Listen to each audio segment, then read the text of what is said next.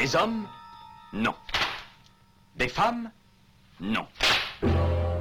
Des robots Non. Des surhommes Implacables. Insaisissables. Invincibles. Insensibles. Aux ordres d'une super organisation criminelle.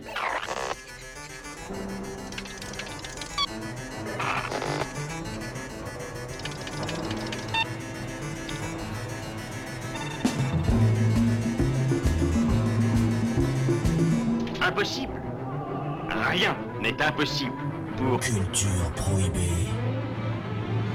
Bienvenue pour ce nouvel épisode de Culture Prohibée. Culture Prohibée, c'est l'émission hebdomadaire de la culture planète du Ciboulot, animée par l'équipe des films de la Gorgone.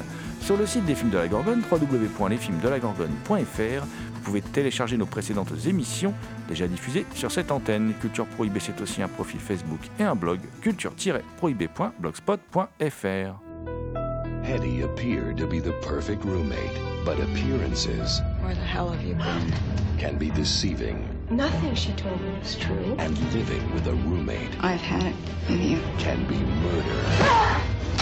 Hey! Don't make me come get you! Bridget Fonda, Jennifer Jason Lee,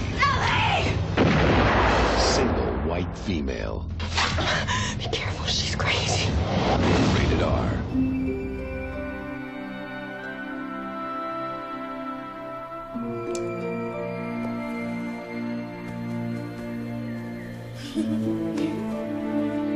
Au sommaire aujourd'hui, euh, la deuxième émission d'une série de trois consacrée à l'édition 2018 du Festival international du, film d'Amiens. Une émission qui sera entièrement consacrée à un metteur en scène immense, hein, euh, voilà, vraiment un, metteur en scène passionnant euh, et qui a signé quelques grands classiques du documentaire et puis qui a développé ensuite toute une, une- carrière assez atypique, alternant du documentaire, alternant euh, des films très étranges comme Maîtresse par exemple avec Depardieu et Bulogier, euh, où il va filmer pour de vrai des, gens qui pratiquent, le sadomasochisme, avec des films très commerciaux par exemple comme L'Enjeu fait aux États-Unis. Euh, un bien étrange metteur en scène, donc avec une carrière très très atypique, donc, dont on va parler aujourd'hui, puisque nous avons eu la chance de, le rencontrer lors de sa, sa venue à l'édition 2018 du FIFAM. Et pour causer Barbette Schroeder, je suis accompagné euh, de, celui, euh, de celui que l'on surnomme Peeping Tom, de son vrai nom bien sûr, il s'appelle Sylvain Bout- Bouture, car personne ne s'appelle Peeping Tom, bien évidemment. Et vous pouvez euh, admirer son travail, lui qui est photographe, rien qu'en allant par exemple sur le profil Facebook de son atelier, La Fabrique Photographique. Bonjour Sylvain. Bonjour GG, bonjour l'homme d'en face et bonjour à tous. Et puis, et puis, il y a l'homme d'en face, voilà. hein, euh, celui que l'on craint, mais uniquement les nuits de pleine lune. Je veux bien sûr parler du loup-garou Picard, hein, alias Thomas Roland, qui, de temps en temps, avec ses petites griffes euh, pleines de sang, rédige quelques chroniques pour Culture au Point, cultureaupoint.com. Voilà, mon ami Thomas, salut à toi. Salut GG, salut Sylvain et salut à toutes évidemment. On a décidé aujourd'hui de, de- de- de vous parler d'un d'un- cinéaste alors, que moi j'aime bien, voilà, que j'aime bien, alors qui, a pas, qui est un cinéaste un peu étrange parce qu'il n'a pas vraiment réalisé de grands classiques, mais il a, il a une, il a une filmographie passionnante et il a réalisé plein de films passionnants. Et, bien, bien sûr, je veux parler de Barbette Schroeder. Barbette Schroeder, donc Thomas, que vous avez pu euh, rencontrer, les amis, hein, avec joie et bonheur. Que nous avons rencontré assez rapidement, il faut le dire, lors du dernier FIFAM euh, 2018. Euh, Lorsqu'il a présenté euh, l'avocat de la terreur, Euh, c'était la dernière, c'était juste avant qu'il ne reparte vers Paris. C'est le seul moment où on a pu la voir, hein, parce que nous étions pris notamment par la rétrospective film noir mexicain. Barbette Schroeder, que moi je considère pas forcément comme un, comme un réalisateur, comme un grand réalisateur. Par contre, il a une filmographie qui est intéressante, qui est intéressante, mais je trouve que c'est pas un grand formaliste par contre. C'est pas c'est en ça que je dis que c'est pas un grand réalisateur. C'est pas un grand formaliste. C'est surtout un, réalisateur qui a, des sujets intéressants et qui euh, réussit à, les magnifier. Ah, Notamment, c'est un réalisateur qui est, euh, qui est obsédé par la figure du mal. Sa filmographie est, euh, est quelque part euh, très perturbante parce qu'il il aborde différents thèmes, des documentaires, des films, des policiers. Enfin, il y a, plusieurs façons de, il y a plusieurs styles de, films et à chaque fois c'est récurrent cette, figure du mal qui est pas forcément là où on croit. Il y a toute cette ambiguïté entre le bien et le mal, la frontière qui peut y avoir entre les deux est extrêmement floue. Euh, beaucoup de ces personnages sont ambigus. Ils peuvent être à la fois euh, des gens extrêmement désagréables dans le mystère Van. Le, le- euh, Jamie Iron est presque imbuvable et pourtant il est, il est pas si, enfin au fil du temps, euh, il devient plus complexe. Et l'avocat avec son travail et toute son équipe, euh, qui semble être dans une démarche, on va dire positive, pour employer des termes très à la mode, euh, finalement sont, sont dans un travail qui, euh, qui, met à mal finalement la, vérité, enfin et quelle vérité puisqu'on ne la connaît même pas dans ce film. Voilà, donc on a, ou alors si on re- on revoit par exemple à travers la vie de Bukowski, écrit presque par lui-même et mis en scène dans Barfly, euh, tout ce, personnage qui est, dans, qui est celle de Bukowski, cette autodestruction pour écrire, donc euh, ce- ce- cet être qui est, euh, qui en dehors de la société, qui pourrait pas s'être en dehors de la société, qui pourtant écrit dessus. Enfin, c'est toute la complexité de Schroeder. Chacun des films, ça, on peut reprendre avec cette notion ambiguë entre le bien et le mal, où dans le bien, il y a, y a des notions de mal. Est-ce que c'est le mal pour faire le bien ou le bien pour faire le mal? Tout ça, c'est très complexe. J'ai l'impression qu'il a, il a, il est, il est comme ça. Quand on l'a rencontré, il était un petit peu comme une anguille aussi. Hein. Pas évident de- de- de- d'aborder euh, la discussion avec lui. Et euh, voilà, on va avoir l'occasion d'en reparler et de l'écouter. Mais il y a euh, cette, cette figure du mal qui, qui est ambiguë, complexe, et on ne sait jamais vraiment où on met les pieds finalement. ce qui est assez passionnant chez, chez Schroeder, hein, c'est. Alors Thomas, tu as dit la même chose que moi. hein. J'ai dit c'est pareil, une filmographie passionnante, mais pas forcément de grands films. On sort pas de grands films, ça c'est vrai, il faut reconnaître. Par contre, on sort des films, c'est déjà pas mal d'avoir toute une filmographie passionnante. Il y en a beaucoup qui s'ignoraient pour ça.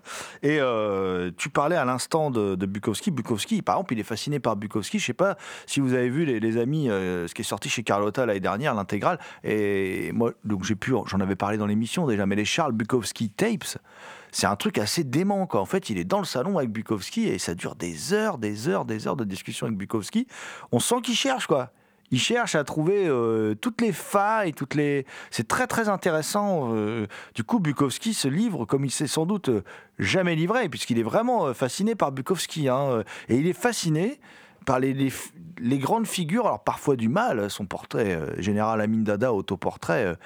Euh, J'étais complètement sidéré, moi, la première fois que j'ai vu ça. Été complètement sidéré. euh, c'est un truc dingue, quoi. Il, il filme un mec qui a l'air rigolo et sympa. Et en même temps, il le filme, le mec, et tu vois le mec, en fait, il est en train d'or- d'ordonner des trucs absolument affreux, ignobles, des mises à mort, tout ça et tout. C'est un salopard.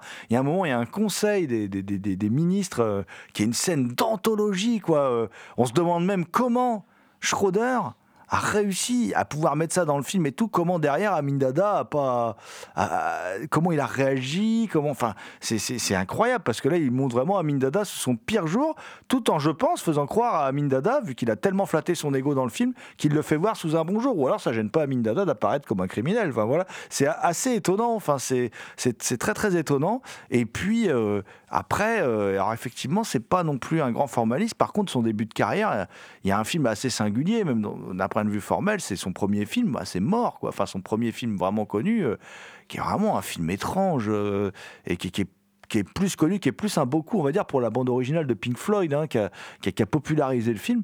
C'est vraiment un drôle de film aussi. Et moi, je trouve que ce qui est intéressant avec Schroeder, c'est que toutes les thématiques, le mal qui est tapis et tout ça, se retrouvent, mais même dans ces blockbusters, ou même dans, des films plus mineurs.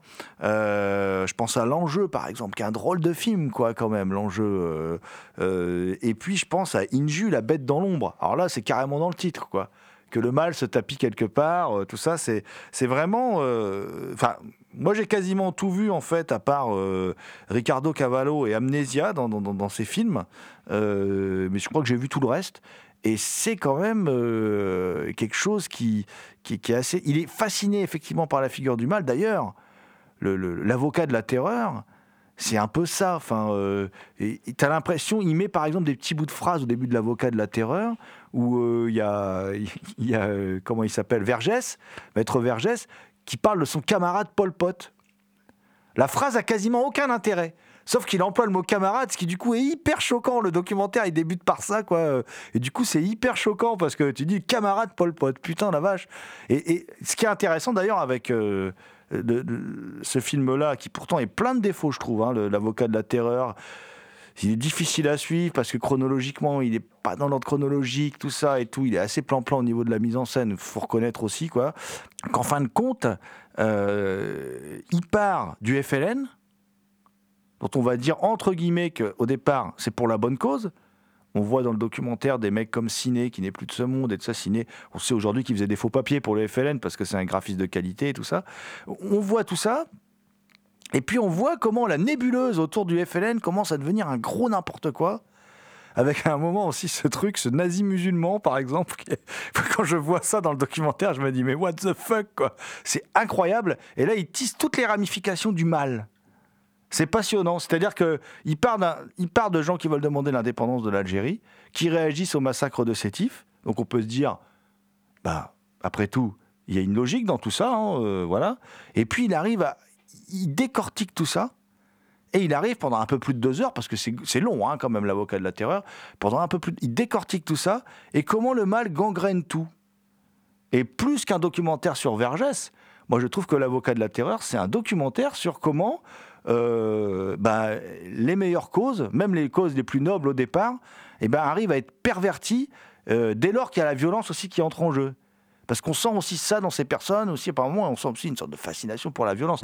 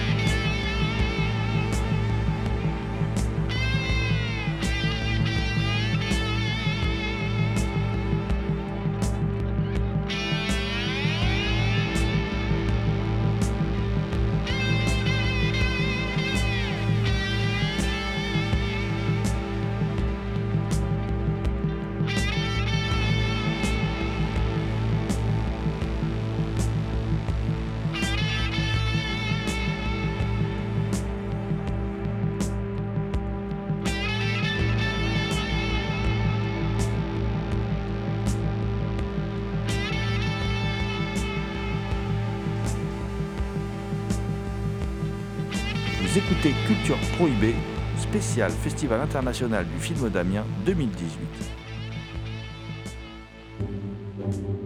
Fils d'une mère vietnamienne, d'un père réunionnais, je comprends parfaitement la lutte des Algériens et je ne condamne pas leur violence. Il aurait sans doute pu ou dû être un terroriste, Vergès. Appuyer sur un bouton pour faire sauter un truc, elle n'aurait pas de scrupules. On a dit à un moment qu'il travaillait pour la RDA. Vergès, je l'ai rencontré chez François Genoux. François Genoux est un nazi suisse. Genoux va financer le FLN, Genoux va financer les mouvements palestiniens. Le grand débat, c'est au nom de qui on agit? Do you feel like a terrorist? No, we are uh, fighters, freedom fighters.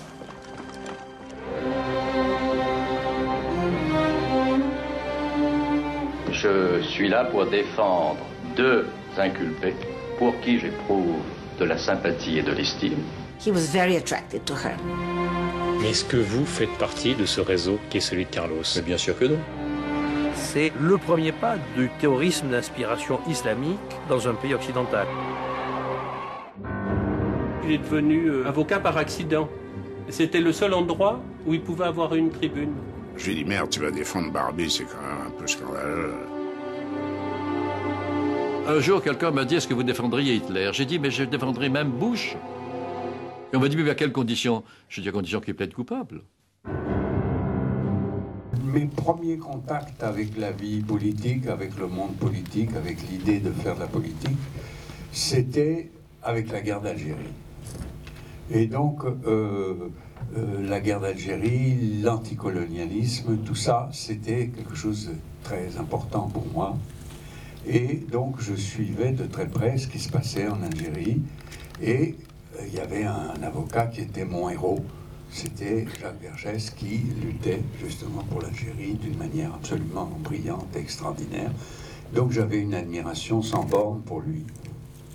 Et puis, euh,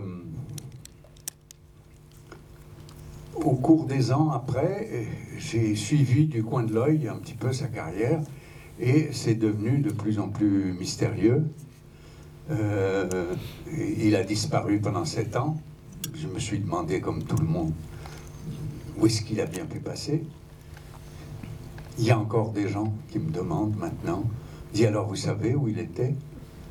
Et je réponds, ben, c'est dans le film, mais je ne pouvais pas le dire euh, à très haute voix parce que quand même il risquait gros et je ne voulais pas euh, m'incommoder. C'était quand même un film dans lequel je le faisais parler et je lui laissais parler, je ne portais pas de jugement, je ne voulais pas euh, imposer mes vues et donc euh, euh, je pouvais pas, c'est pas dans mon, dans mon tempérament de juger, ni de porter des jugements, ni de. euh, oui, c'est ça. De, de- je voulais pas l'incommoder. Donc, euh, pour pas l'incommoder, j'ai pas, j'ai pas dit d'une manière très précise euh, où il était pendant ces sept ans. Ce qui se passe avec ce film, j'avais, j'avais, je m'amusais comme ça à un autre titre, euh, qui est un titre de Balzac, L'envers de l'histoire contemporaine. Car effectivement, euh, il y a tout un, un envers de l'histoire qui est en gros l'histoire du terrorisme, un peu en quelque sorte. Puisque le, le premier terrorisme aveugle, c'est celui qui a été pratiqué euh, en Algérie. C'était à ce moment-là que euh, on, pouvait mettre des bombes dans lesquelles euh, il y avait éventuellement des enfants. D'ailleurs, entre parenthèses, c'est euh, l'homme qui a organisé cette, euh, explosion, il, il est interrogé dans le film, et euh, il explique que donc il est à l'origine du film de la bataille d'Alger, et il explique qu'il a beaucoup insisté auprès du metteur en scène pour qu'il n'oublie pas de faire un plan d'un petit garçon en train de manger une glace dans le milk bar avant l'exposition de la bombe. Parce qu'il ne voulait pas que on, on- on gomme cet aspect des choses. Il voulait assumer cette responsabilité. Donc, vous voyez, on rentre dans un terrain euh, très difficile et c'est pour ça que euh, c'est pour ça que je, je- pense que ce film fait partie de la, de la trilogie du mal, parce que à partir de quel moment on rentre dans le mal Euh, Et euh, c'est une, question très, très, très troublante, surtout quand il s'agit de quelqu'un d'aussi brillant que, que Jacques Vergès. C'est vraiment quelqu'un qui aurait pu euh, devenir un ministre du général de Gaulle et, et qui aurait pu avoir un rôle très important au gouvernement, mais il a eu un rôle encore plus important en étant à l'origine de l'indépendance d'un pays, enfin en, en contribuant d'une manière sérieuse à l'indépendance d'un pays. Il y a un truc qui est très intéressant, je vous conseille de bien écouter ce que raconte Boumaza. C'était, euh, euh, vous, vous regardez bien ce qu'il dit, c'est très important, c'est quelqu'un d'extraordinaire. Et euh, il le dit d'ailleurs dans le film, mais je le souligne, il était avec Vergès pendant les sept ans. Donc, euh, il, est très, il parle à la sur- surface des choses, il ne veut pas vraiment dire les choses, mais si vous écoutez bien ce qu'il dit, c'est très important. Euh, il y a un autre personnage qui est très important, euh, qui est un personnage comme ça, mythique, c'est Wadi Haddad. C'est le chef euh, palestinien euh, parmi les plus intelligents, mais aussi parmi les plus sangu- sanguinaires. Euh, et qui était très important, mais qui n'était pas, qui ne faisait pas partie des, groupements palestiniens qui avaient le, le- la- ah, je sais plus ce que je dis. Bref, enfin, c'était pas, j'ai oublié les noms. Bon. Euh, euh, et donc, à chaque fois qu'on parle de lui, vous allez voir, je fais des effets musicaux, etc., parce que c'est un des personnages importants. Il y a un autre personnage important que j'ai voulu rencontrer, euh, qui est la femme de Vergès, Jamila Bouhiren, qui est une femme, je l'ai rencontrée, mais je voulais qu'elle qu'elle participe au film. Et elle a absolument refusé, comme elle a refusé d'ailleurs de faire quoi que ce soit avec qui que ce soit depuis l'indépendance. C'est une femme d'une intégrité absolue et elle m'a raconté des, choses extraordinaires. C'était vraiment quelqu'un de tout à fait, euh, une rencontre tout à fait mémorable pour moi. Et j'en ai fait l'une des héroïnes de ce film. C'est pour ça que vous reconnaîtrez, il y a une musique spéciale pour elle que, que- que j'ai composée chaque fois qu'on parle d'elle ou chaque fois qu'on évoque euh, son idée, son, son image. Euh, Il y, a- un thème musical. Et euh, elle m'a raconté d'ailleurs une chose formidable. Euh, elle avait 16 ans, donc l'histoire du Milk Bar, c'était peut-être un an ou deux ans après. hein. Elle était toute jeune, et avec ses copines, une ou deux copines, elles allaient à l'arrivée des, des matelots français. Et elles étaient très jolies, et euh, elles allaient euh, charmer les matelots français et leur parler. Et euh, elle est très très intelligente, elle savait très bien s'exprimer et convaincre, etc. Elles étaient très convaincantes et elle prenait tous ces, ces- Français qui débarquaient, c'était pas des matelots, c'était des, hommes, des engagés, et elle leur parlait, elle leur disait, mais est-ce que vous vous rendez compte ce que vous êtes en train de faire? Est-ce que vous savez la situation de ce pays, etc. Elle leur faisait tout un exposé très touchant, et euh, donc voilà, elles essayaient de faire ce qu'elles pouvaient pour contribuer à, à- la lutte euh, qui était la leur. On a été dans la, dans la prison où, où étaient enfermés euh, les gens, les autres gens de ce réseau, etc. On a été dans la prison au moment du tournage qui était pleine à craquer, remplie, remplie d'islamistes. Alors qu'avant, elle était remplie de gens qui étaient justement du côté du FLN. Et donc euh, là, c'était impressionnant de voir qu'on avait dû vider la, la cellule dans laquelle on, on avait tourné. On a dû enlever quelques islamistes pour pouvoir tourner. C'est pas nous qui les ont enlevés, mais enfin, ils s'étaient arrangés pour qu'on puisse avoir cette, euh, cette cellule pour tourner.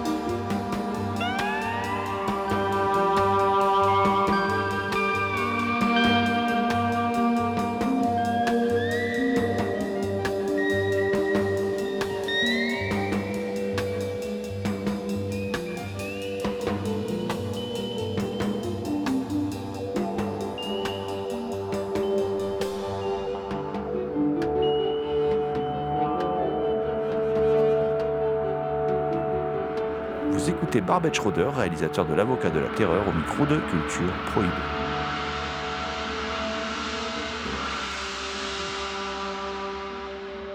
Il y a une autre chose qui est évidemment très importante, c'est euh, le cadre de l'anticolonialisme. C'est-à-dire que lui étant né au Vietnam, il va, vous l'expliquer, euh, on comprend très bien pourquoi euh, il, s'est bâti une- une opposition féroce au colonialisme qu'il a vécu. Et, donc, euh, tout ça concerne bien sûr le, Vietnam, le Cambodge, le- le- l'île de la Réunion. Tout le monde a toujours pensé que l'endroit où il a disparu pendant les sept ans, c'était euh, ou au Cambodge ou avec les Palestiniens. Et donc, euh, voilà. Alors, je ne vais pas vous dire maintenant, parce que le film va, va explorer ça aussi. Ce n'était pas le but du film au départ. C'est-à-dire que c'est un film où on a fait des interviews très, très posées, très bien photographiées, avec euh, Caroline Champetier.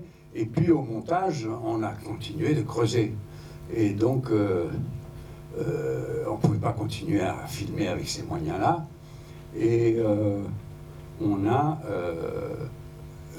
envoyé une, amie à moi qui, participait avec moi au film, euh, Eugénie Grandval, qui avait repéré plusieurs des personnes qu'on interviewait et qui allait avec une toute petite caméra euh, Sony euh, de, l'époque qu'elle posait devant la table comme un, comme un microphone. Elle disait si ça vous ennuie pas, si je vous, filme, enfin je vous enregistre, etc.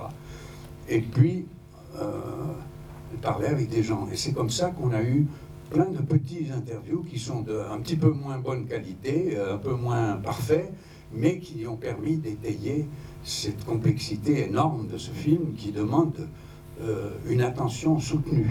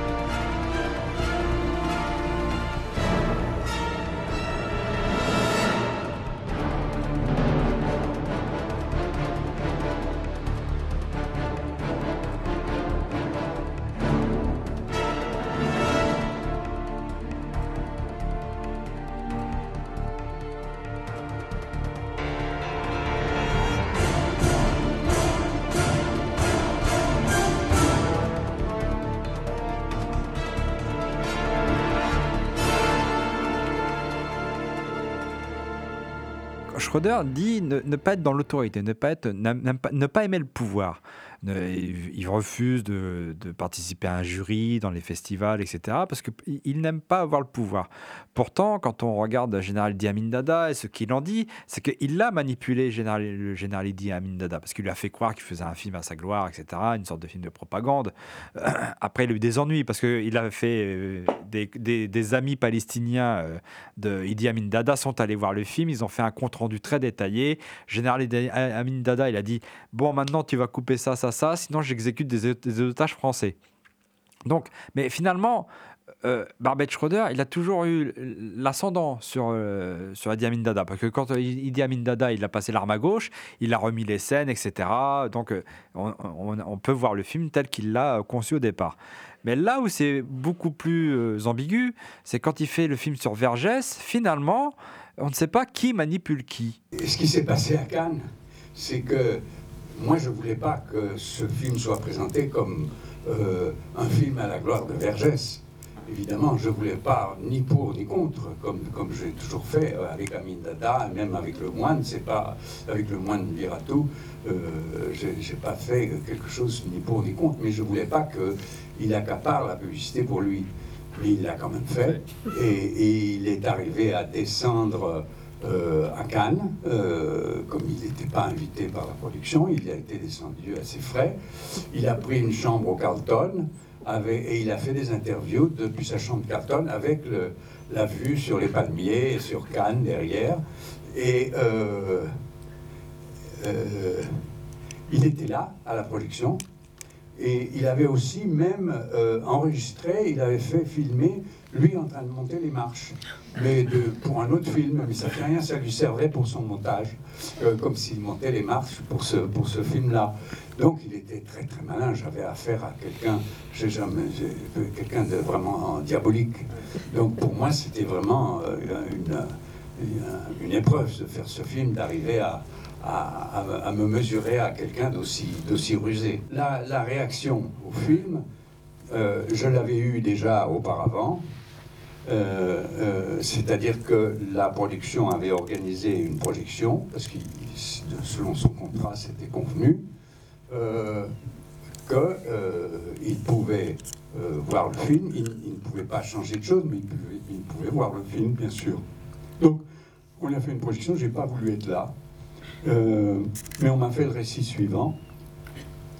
Il a vu le film et il a dit Tant d'intelligence dépensée pour ça. Mystère, trois, trois temps. Euh, euh, je, vous je vous donnerai de mes nouvelles dans les 15 jours mystère. Et puis, euh, après, euh, il, a sans doute, il est sans doute rentré chez lui, il a regardé le contrat qu'il avait signé, et il a décidé qu'il avait une autre ligne de, euh, de- qu'il allait réagir d'une manière officielle différente. Et ça a été son, son attitude à Cannes. Ce film est un chef-d'œuvre à cause de moi. Et il a raison en quelque sorte aussi. Et d'ailleurs, euh, j'avais euh, le, le- le discours que j'avais fait. Ah ben voilà, je retombe sur un discours de présentation du film que j'ai fait à Cannes.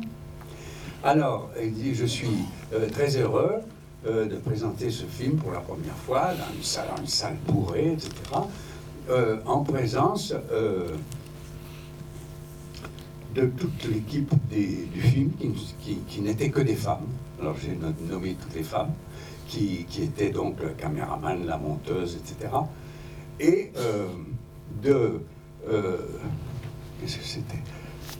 L'acteur principal, euh, l'auteur du film et la victime du film qui est parmi nous, euh, Vergès. Ultraviolence, sexe, situation sordide. Voilà où réside la force des romans de Shundeo. C'est que la moralité ne fait absolument pas partie de son vocabulaire. Oui, comprend la relation entre le plaisir et la douleur. Sa lecture ne suffit pas. Il faut en faire l'expérience. Il est là.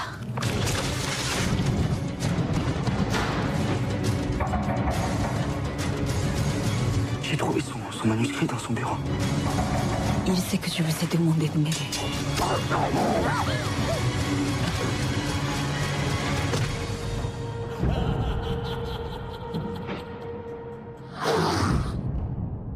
c'est lié au personnage de Schroeder lui-même, qui a cette forme d'ambiguïté, cette attirance pour le, pour le, le, le mal et ses personnages ambigus. Le, si on prend le, le documentaire donc euh, Amin Dada, on, on sent que Amin Dada, euh, voilà, il, se livre et il dit voilà, on, va faire quelque chose sur moi. Et bon, il se, lâche et il donne l'impression d'avoir le pouvoir. Et on voit bien que, alors si on le regarde, on le regarde comment dire, au premier degré, oui, on a l'impression qu'Amin Dada c'est le sauveur de l'Afrique.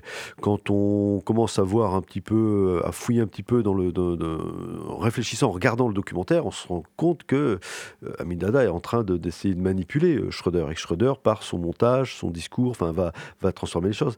Il y a ça en fait, c'est intéressant, c'est que Schroeder, il euh, il, est toujours sur le fil du rasoir. C'est-à-dire qu'il il suit comme ça ces personnages, que ce soit des, per, des, personnages de fiction ou des personnages de la réalité. Il les suit au plus près, mais il essaie toujours un petit peu de, recadrer les choses. Il leur donne une certaine liberté, mais il n'hésite jamais à, à, les remettre dans le sens où lui pense où il faut aller et, servir son discours finalement à Schroeder. Et c'est toujours cette ambiguïté. Euh, faut dire ce qui est, Amidada, c'est quelqu'un qui est tranché, il n'est pas ambigu. Euh, or, dans le, film, on voit quand même, et encore je dis tranché, c'est pas pour faire un mauvais jeu de mots, mais il. Euh, voilà, il y a, des ambiguïtés malgré tout qui apparaissent. C'est ça, ces ambiguïtés de Schroeder. C'est ça qui est intéressant. Euh, mais il ne faut pas oublier que le mal, le mal, on le considère comme étant séduisant. Et général Idi Amin Dada, il est séduisant. Il a de l'humour, il a même un petit peu d'humour sur lui-même, il rigole, etc. Bon, il paraît que ce n'est pas, pas un cas particulier parmi les dictateurs africains. Il y en a, j'ai entendu parler de personnes qui m'ont dit il y a d'autres dictateurs africains qui sont comme ça, qui ont de l'humour, qui ont une certaine, un certain charisme comme ça, euh, très séduisant. Donc, faut pas oublier que le mal est séduisant. Et c'est aussi, l'une des forces d'un, d'un des films que je préfère, moi, de Barbet Schroeder, c'est l'enjeu.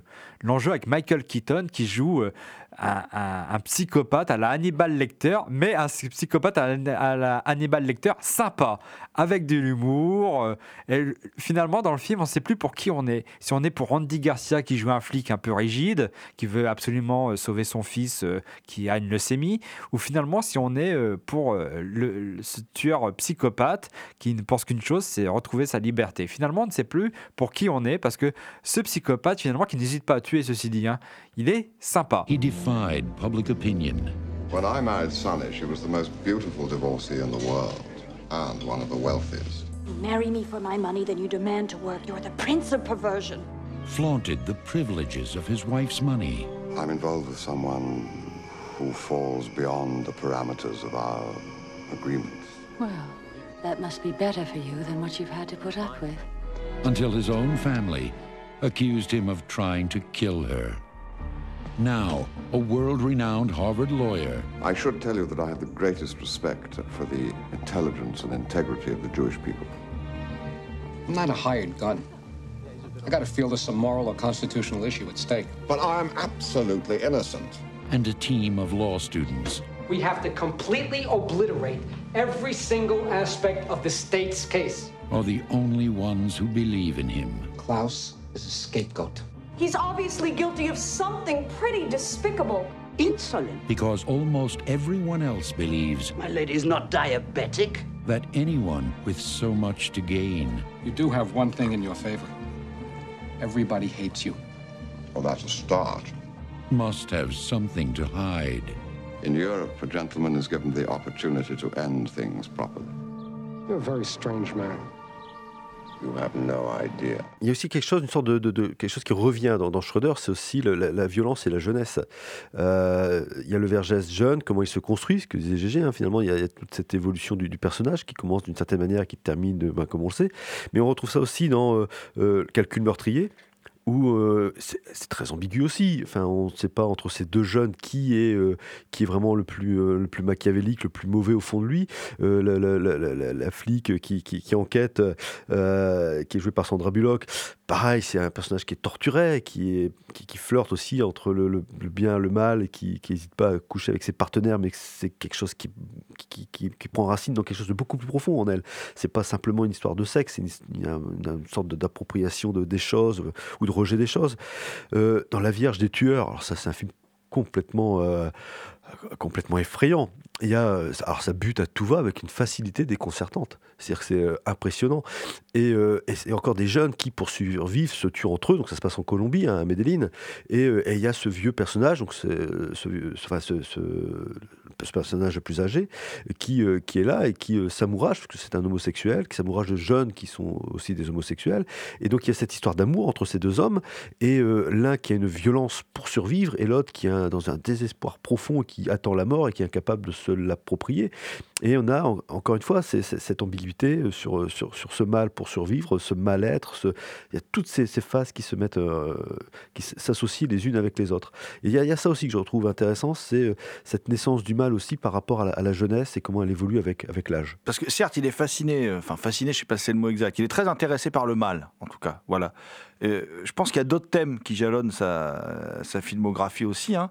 Il est aussi très intéressé par euh, les relations entre les hommes, le fonctionnement de la société. C'est Coco, le gorille qui parle, c'est ça aussi.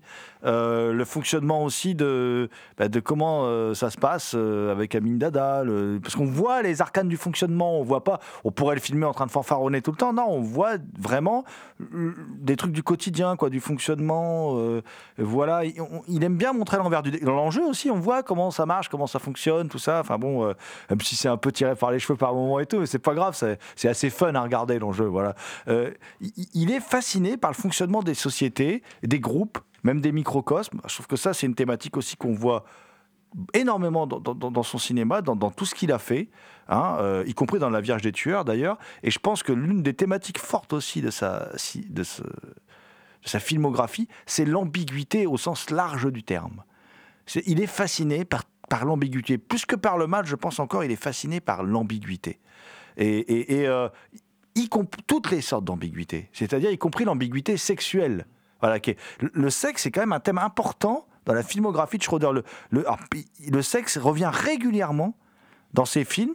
Hein, voilà, on, l'oublie, mais c'est quelque chose qui revient régulièrement. Il y a, un film phare, bien sûr, sur, le sexe chez Schroeder, c'est Maîtresse, hein, de, Barbette Schroeder, où, là, on, pénètre, là, c'est pareil aussi, dans une sorte de, microcosme, hein, celui du milieu sadomaso, quoi, euh, où il y a des scènes quand même, faut être, euh, euh, faut être bien accroché à sa chaise, parce que justement, il y en a un qui se fait accrocher par les parties intimes, mais pour de vrai, et ça fait un peu mal par où ça passe quand on voit le film.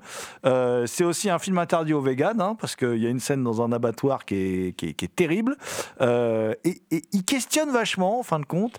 Il y a des thématiques qu'on retrouve. Et c'est en cela, pour moi, que c'est un cinéaste intéressant, parce qu'il questionne l'ambiguïté, il questionne l'ambiguïté donc sexuelle. hein. Il- il- il- même y compris, moi, il y a un film que j'aime beaucoup, c'est Kiss of Death, son remake qui est vachement bien, en fin de compte, où il y a tout ça là-dedans. hein. Le fonctionnement d'une société un peu à part, le mal, mais l'ambiguïté sexuelle aussi. Voilà, c'est dedans. hein. C'est toujours dedans, en fait, dans, dans ces films. Et, euh, et d'ailleurs, la, la fascination aussi pour le personnage, tu le rappelais, de Michael Keaton dans l'enjeu, est très étrange. Parce que c'est quand même un gros film de studio, euh, voilà. euh, c'est étrange parce qu'il est beaucoup plus intéressant que le personnage d'Andy Garcia. Il, est beaucoup, il nous éclate, on se dit Oh putain, mais il, a, mais il a encore réussi à se tirer d'affaire, mais comment il fait Il est trop balèze. Et il y a tout ça. Il y a tout ça, et je pense aussi que c'est un formidable directeur d'acteur. Et, et ce qui est étonnant aussi dans son cinéma, c'est qu'on dit c'est pas un grand formaliste, c'est un formaliste étrange, je dirais. Parce que il est capable d'être très naturaliste par moment, par moment d'être complètement dans les codes du blockbuster. C'est très très étrange. Et par contre, son, le fond de ses films n'est jamais dénaturé. Il y a toujours ces, thématiques qu'il traverse, le mal, l'ambiguïté sexuelle, la fascination pour le mal, l'ambiguïté sexuelle, le fonctionnement de sociétés, de micro-sociétés, et comment elles interagissent, comment les groupes interagissent entre eux. C'est un cinéaste quand même, a, il y a- y a vraiment beaucoup de choses, je trouve, à dire, y compris dans des trucs qu'on pourrait cro- croire plus mineurs, comme Coco, le gorille qui parle, là, euh, c'est c'est aussi vachement intéressant. Moi, je, je, je m'interroge, en plus, il donne pas de clé de son cinéma, et c'est ça qui est encore plus fascinant.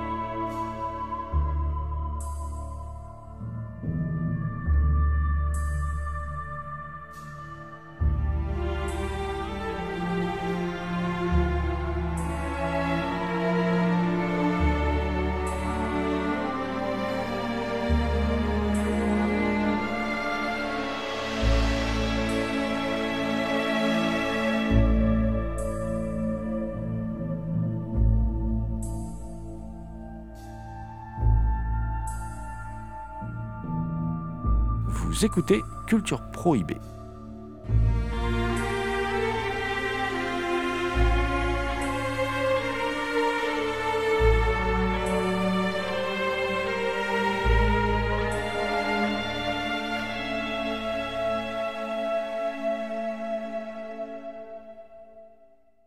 A quelque chose qui peut se rapprocher du fantastique. C'est vrai que Inju, par exemple, il y a une esthétique qui peut se rapprocher d'un certain fantastique. Ou encore, comme euh, ce film que j'aime bien, euh, JF partagerait appartement, quelque part, on retrouve une esthétique qui est assez proche du locataire de Polanski avec cet immeuble euh, très baroque, etc. Il y a quelque chose comme ça. Puis on est encore toujours dans la manipulation et l'ambiguïté, effectivement l'ambiguïté sexuelle. Cette jeune femme, finalement, est-ce qu'elle n'est pas amoureuse de, de, sa colocataire, etc. Bon, moi par contre, j'ai un, problème, j'ai un problème avec JF Partager Appartement, et j'ai pas pu lui poser la question parce qu'on n'a pas pu l'avoir en interview personnelle. C'est, euh, moi, j'ai l'impression que les 20 dernières minutes lui ont été imposées par le studio. Surtout qu'il dit dans un bonus à propos de la Vierge des Tueurs, il dit euh, il y avait beaucoup de morts dans le roman, il voulait alléger ça. Il en avait encore plus dans le roman apparemment. Il voulait alléger ça parce qu'il dit que un meurtre au cinéma c'est quand même terrible. Donc c'est quel- et quand on regarde bien son cinéma, c'est pas un cinéma si violent que ça. C'est un cinéma qui parle des mécanismes de la violence, mais qui n'est pas si violent que ça, effectivement, dans ce qu'il montre. Euh, Disons que la violence va être plus dans l'ordre du psychologique que du, physique.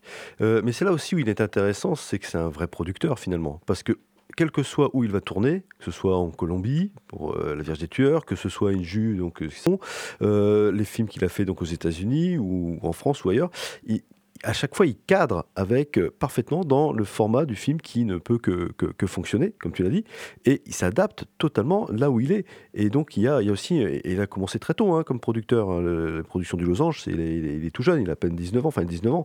Donc, il a, il a, il a compris aussi tous les, les- arcanes du pouvoir cinématographique et comment on peut les utiliser aussi pour faire les, films qu'il a envie de faire.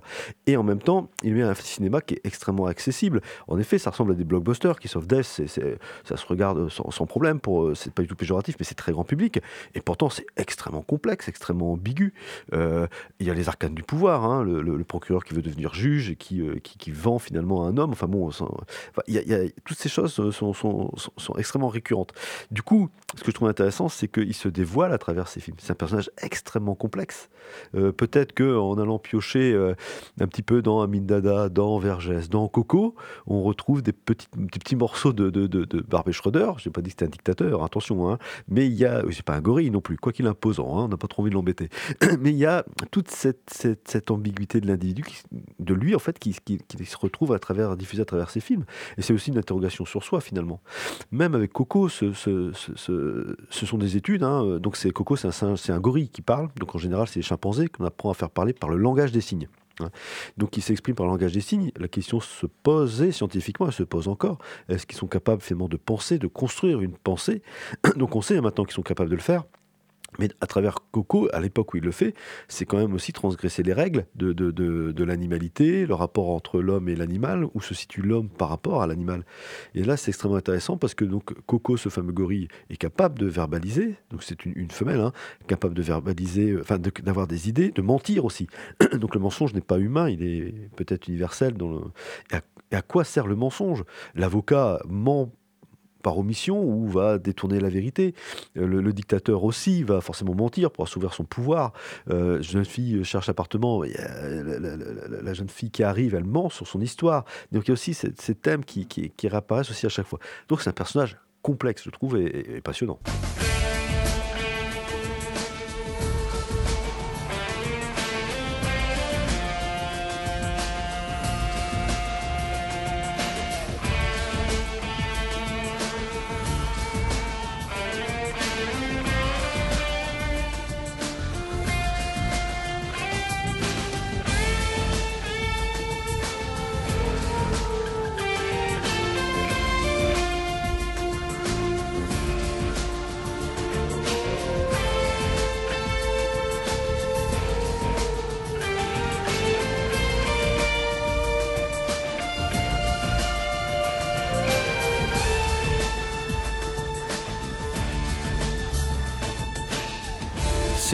Culture Prohibée, une émission réalisée en partenariat avec Les Films de la Gorgone, www.lesfilmsdelagorgone.fr.